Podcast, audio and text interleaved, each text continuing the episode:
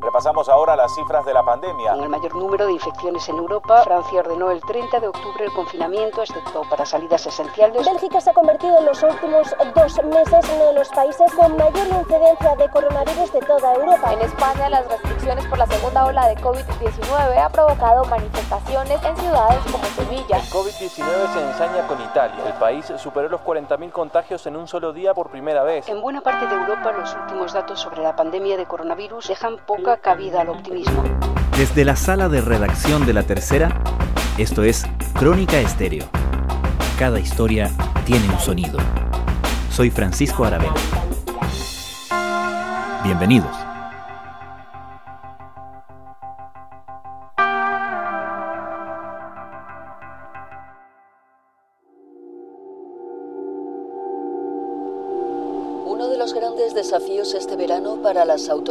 Europeas será controlar las multitudes en lugares públicos como las playas.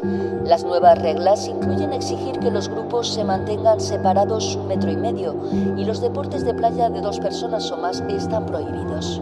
Las vacaciones en coche están más en boga que nunca. En los trenes en Berlín no hay retrasos importantes. Después de relajar medidas y ver mejores números durante los meses de verano, Europa vive una llamada segunda ola del coronavirus. Algunos especialistas advierten que podría ser incluso más grave que la primera a inicios de este año. Hasta ahora suman 13 millones de contagios y más de 317 mil muertos.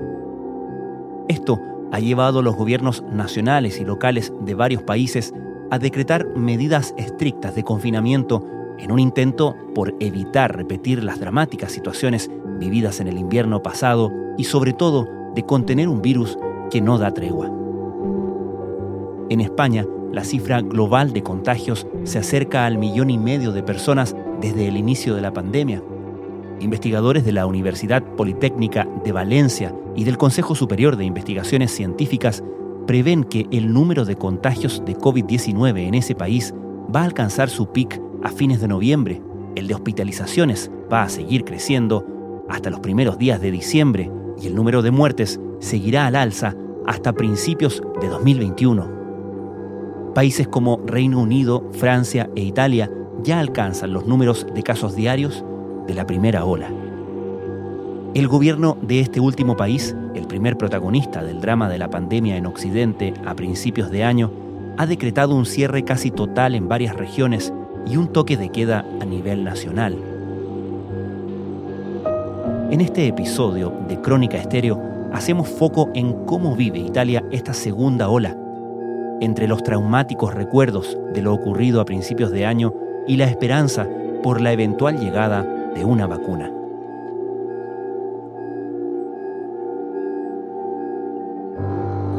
En estos momentos en Italia, esta semana se superó el millón de contagios totales desde el principio de la pandemia, desde que estalló la pandemia aquí en Europa, hablamos de febrero de este año, y superamos el millón de casos. Mariana Díaz es corresponsal de la tercera en Europa. Nos habla desde Roma. Estamos en pleno segundo brote y la situación es de mucha emergencia. La gente se volvió a asustar, hubo un relajamiento durante el verano, el verano europeo, y ahora la gente, digamos que se volvió a asustar, se volvió a preocupar, sobre todo porque los números crecen mucho más rápidamente respecto a la primera ola, al primer brote. Pasamos casi de un día para otro de tener mil contagios, dos mil contagios al día, de repente en una semana llegamos a tener 15 mil, luego 20 mil y ya vamos en más de 30 mil casos por día. Hemos tenido puntos de 39 mil contagios incluso en un, solamente en un día. Entonces esto crea preocupación entre las personas y también entre las autoridades que claramente no se ven, tratan de mantener el control de la situación y de aplicar confinamientos selectivos sin tener que llegar esta vez a un lockdown nacional. Y en eso hay un aprendizaje respecto de cómo se enfrentó la primera vez? Sí, yo diría que sí. La primera vez lo que se hizo cuando se supo, bueno, cuando se vieron los números, los contagios y que ya estábamos de frente a una epidemia, lo primero que se hizo ya fue cerrarlo todo. Primero cerraron una provincia, luego una región y a la semana ya cerraron el país completo. Ahora se está evitando llegar a eso y lo que se trata de hacer, como te decía, son confinamientos selectivos Y lo que es diferente al primer brote es que se están dejando las escuelas abiertas. En Italia principalmente se dejan abiertas las escuelas de primaria para los alumnos de la básica y los jardines infantiles, mientras que las secundarios, es decir, los de media ya, pueden tener clases a distancia. Eso sí depende de las diferentes regiones, de los diferentes municipios. Otra vez a casa, los habitantes de Lombardía, cuya capital es la próspera Milán, tendrán que respetar un nuevo confinamiento, luego de que esta y otras regiones italianas fueran consideradas zonas rojas por el alto riesgo de propagación de los contagios por coronavirus. Solo se podrá salir de casa para trabajar o ir al colegio, mientras que los comercios no esenciales incluidos los bares y restaurantes, deberán permanecer cerrados. Pero respecto a la primera ola, claro, digamos que hay una lección es que no es necesario cerrarlo todo para poder contener el brote, sino que se aplican estos cierres selectivos en determinados sectores y hasta este momento se está intentando dejar la escuela abierta. Italia fue uno de los casos más graves y más dramáticos de la primera ola fue también la primera gran campanada de alerta al resto del mundo o a Occidente respecto de, la gravedad de lo que venía.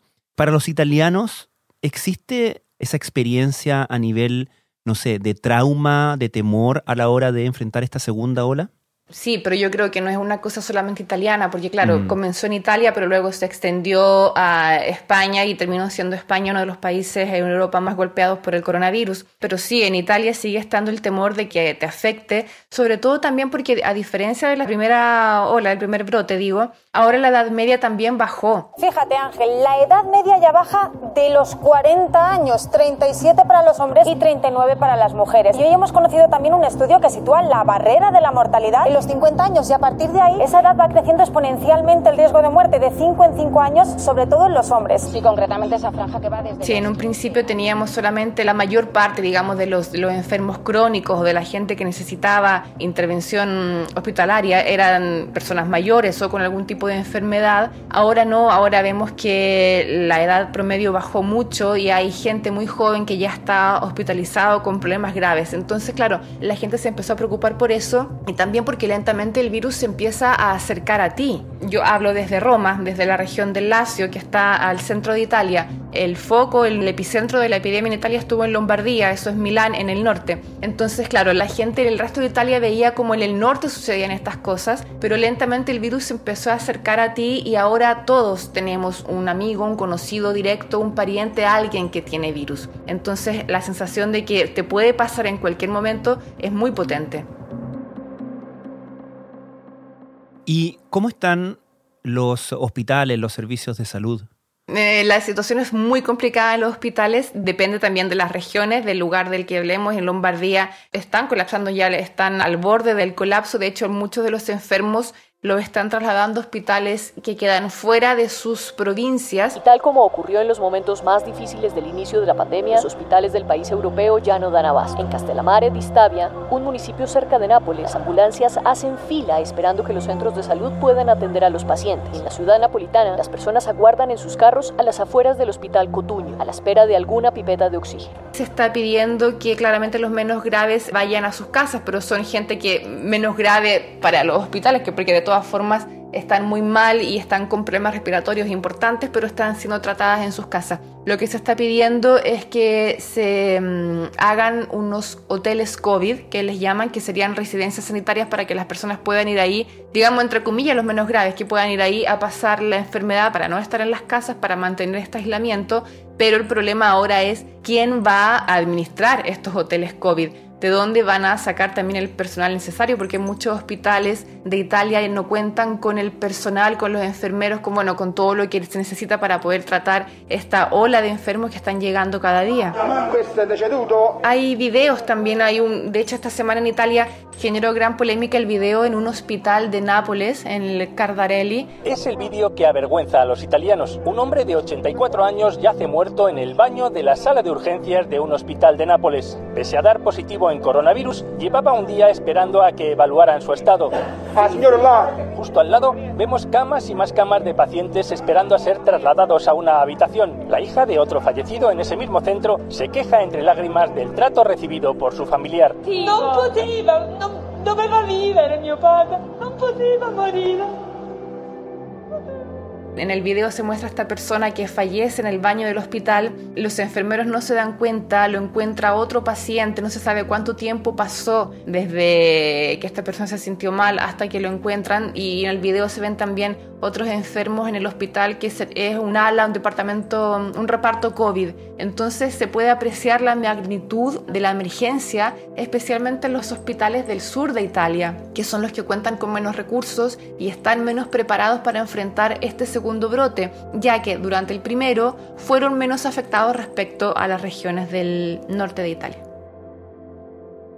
Esta segunda ola coincide con el inicio del otoño, ¿no? ¿Hay una, una relación estacional ahí? Seguramente sí, ya que el primer brote comenzó a disminuir también con la llegada del verano. Acá en Europa, hablo de los meses de julio, agosto, mitad de septiembre, y empezó a disminuir la curva en Europa, se empezaban a abrir, nos empezamos a desconfinar y ahora a medida que las temperaturas empiezan a disminuir, claramente la curva empieza a subir. Pero ¿qué pasa también? Porque bueno, todo recomenzó, en los trabajos, abrió el comercio, entonces como que todo volvió a la vida normal, entre comillas, y la curva volvió a subir. Bueno, una de las novedades que tiene hoy Italia es que la gente va a poder moverse, pudo moverse después de 55 días. Puedes ir a una discoteca a tomar algo, no a bailar, de acuerdo a la región. ¿eh? No sabemos todavía a ciencia cierta si hay una correlación entre el factor climático o también en el factor social que a un cierto punto la gente se encontró casi viviendo, entre comillas, una vida normal, como podía haber sido el año pasado. El gobierno alivia las restricciones en lo que el primer ministro ha llamado un riesgo calculado para poner nuevamente en marcha al país tras meses de un cierre total. Cuéntame de eso, cuéntame cómo han estado viviendo en tu experiencia, en tu observación, los italianos de manera cotidiana entre la primera y la segunda ola Ahora en Italia se optó por diferenciar las regiones. Eh, están dependiendo de la, mm, de la difusión del virus en regiones amarillas, naranjas o rojas. Entonces, según esos colores, según la alerta que tengan, son diferentes las restricciones que tiene cada ciudadano. Por ejemplo, las ciudades rojas, que son las del norte, las de Lombardía, em, donde se encuentra también Turín y Venecia, la región del Véneto, ahí están en un lockdown ya casi total, digo casi porque quedan abiertas las escuelas y los comercios esenciales, pero no se puede salir a la calle tampoco, la mayor parte de las personas están con teletrabajo, hay toques de queda y bares, cafeterías, restaurantes, todo se encuentra cerrado.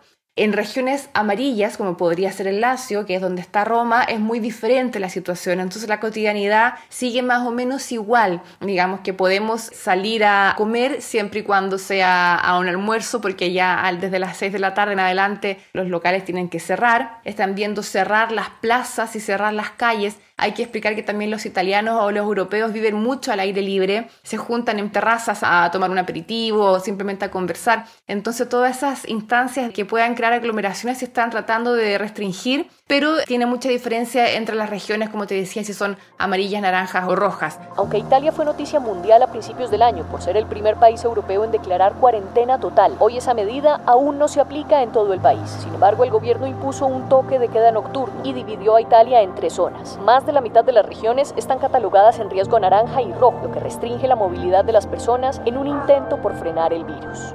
Hasta este momento, claro, las regiones amarillas todavía se puede salir a la calle, pero ya es posible que desde este fin de semana no se pueda hacer eso. Y dicen que, por ejemplo, en Roma, en los parques, en los grandes parques o en las grandes plazas donde se junta mucha gente, hay helicópteros vigilando las aglomeraciones para que no se creen y también em, fuerzas policiales con megáfonos para que la gente trate de separarse un poquito más y contar a la gente que pueda entrar a un parque para mantener incluso un aforo máximo en lugares al aire libre. Y en general, ¿tú dirías que la gente está consciente que obedece a esos lineamientos?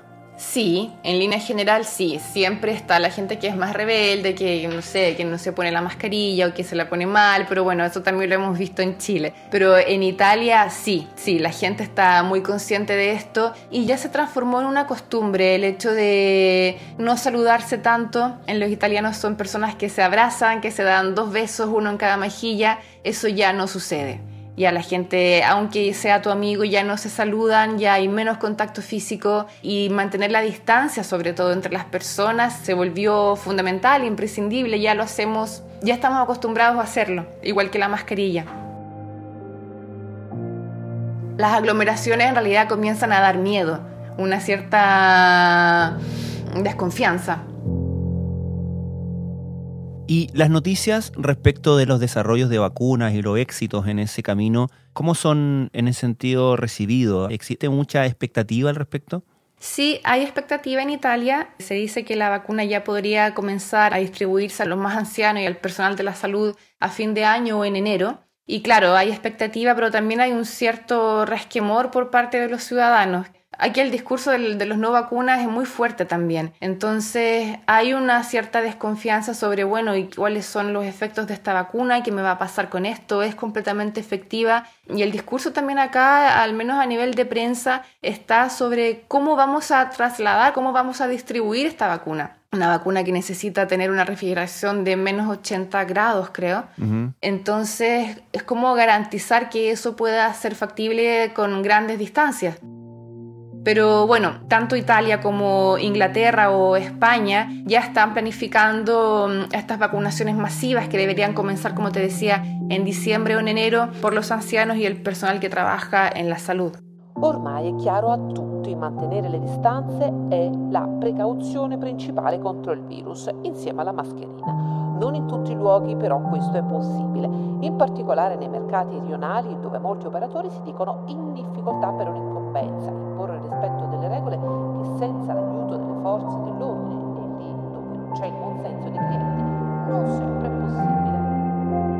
Mariana Díaz, muchísimas gracias. Gracias a ti.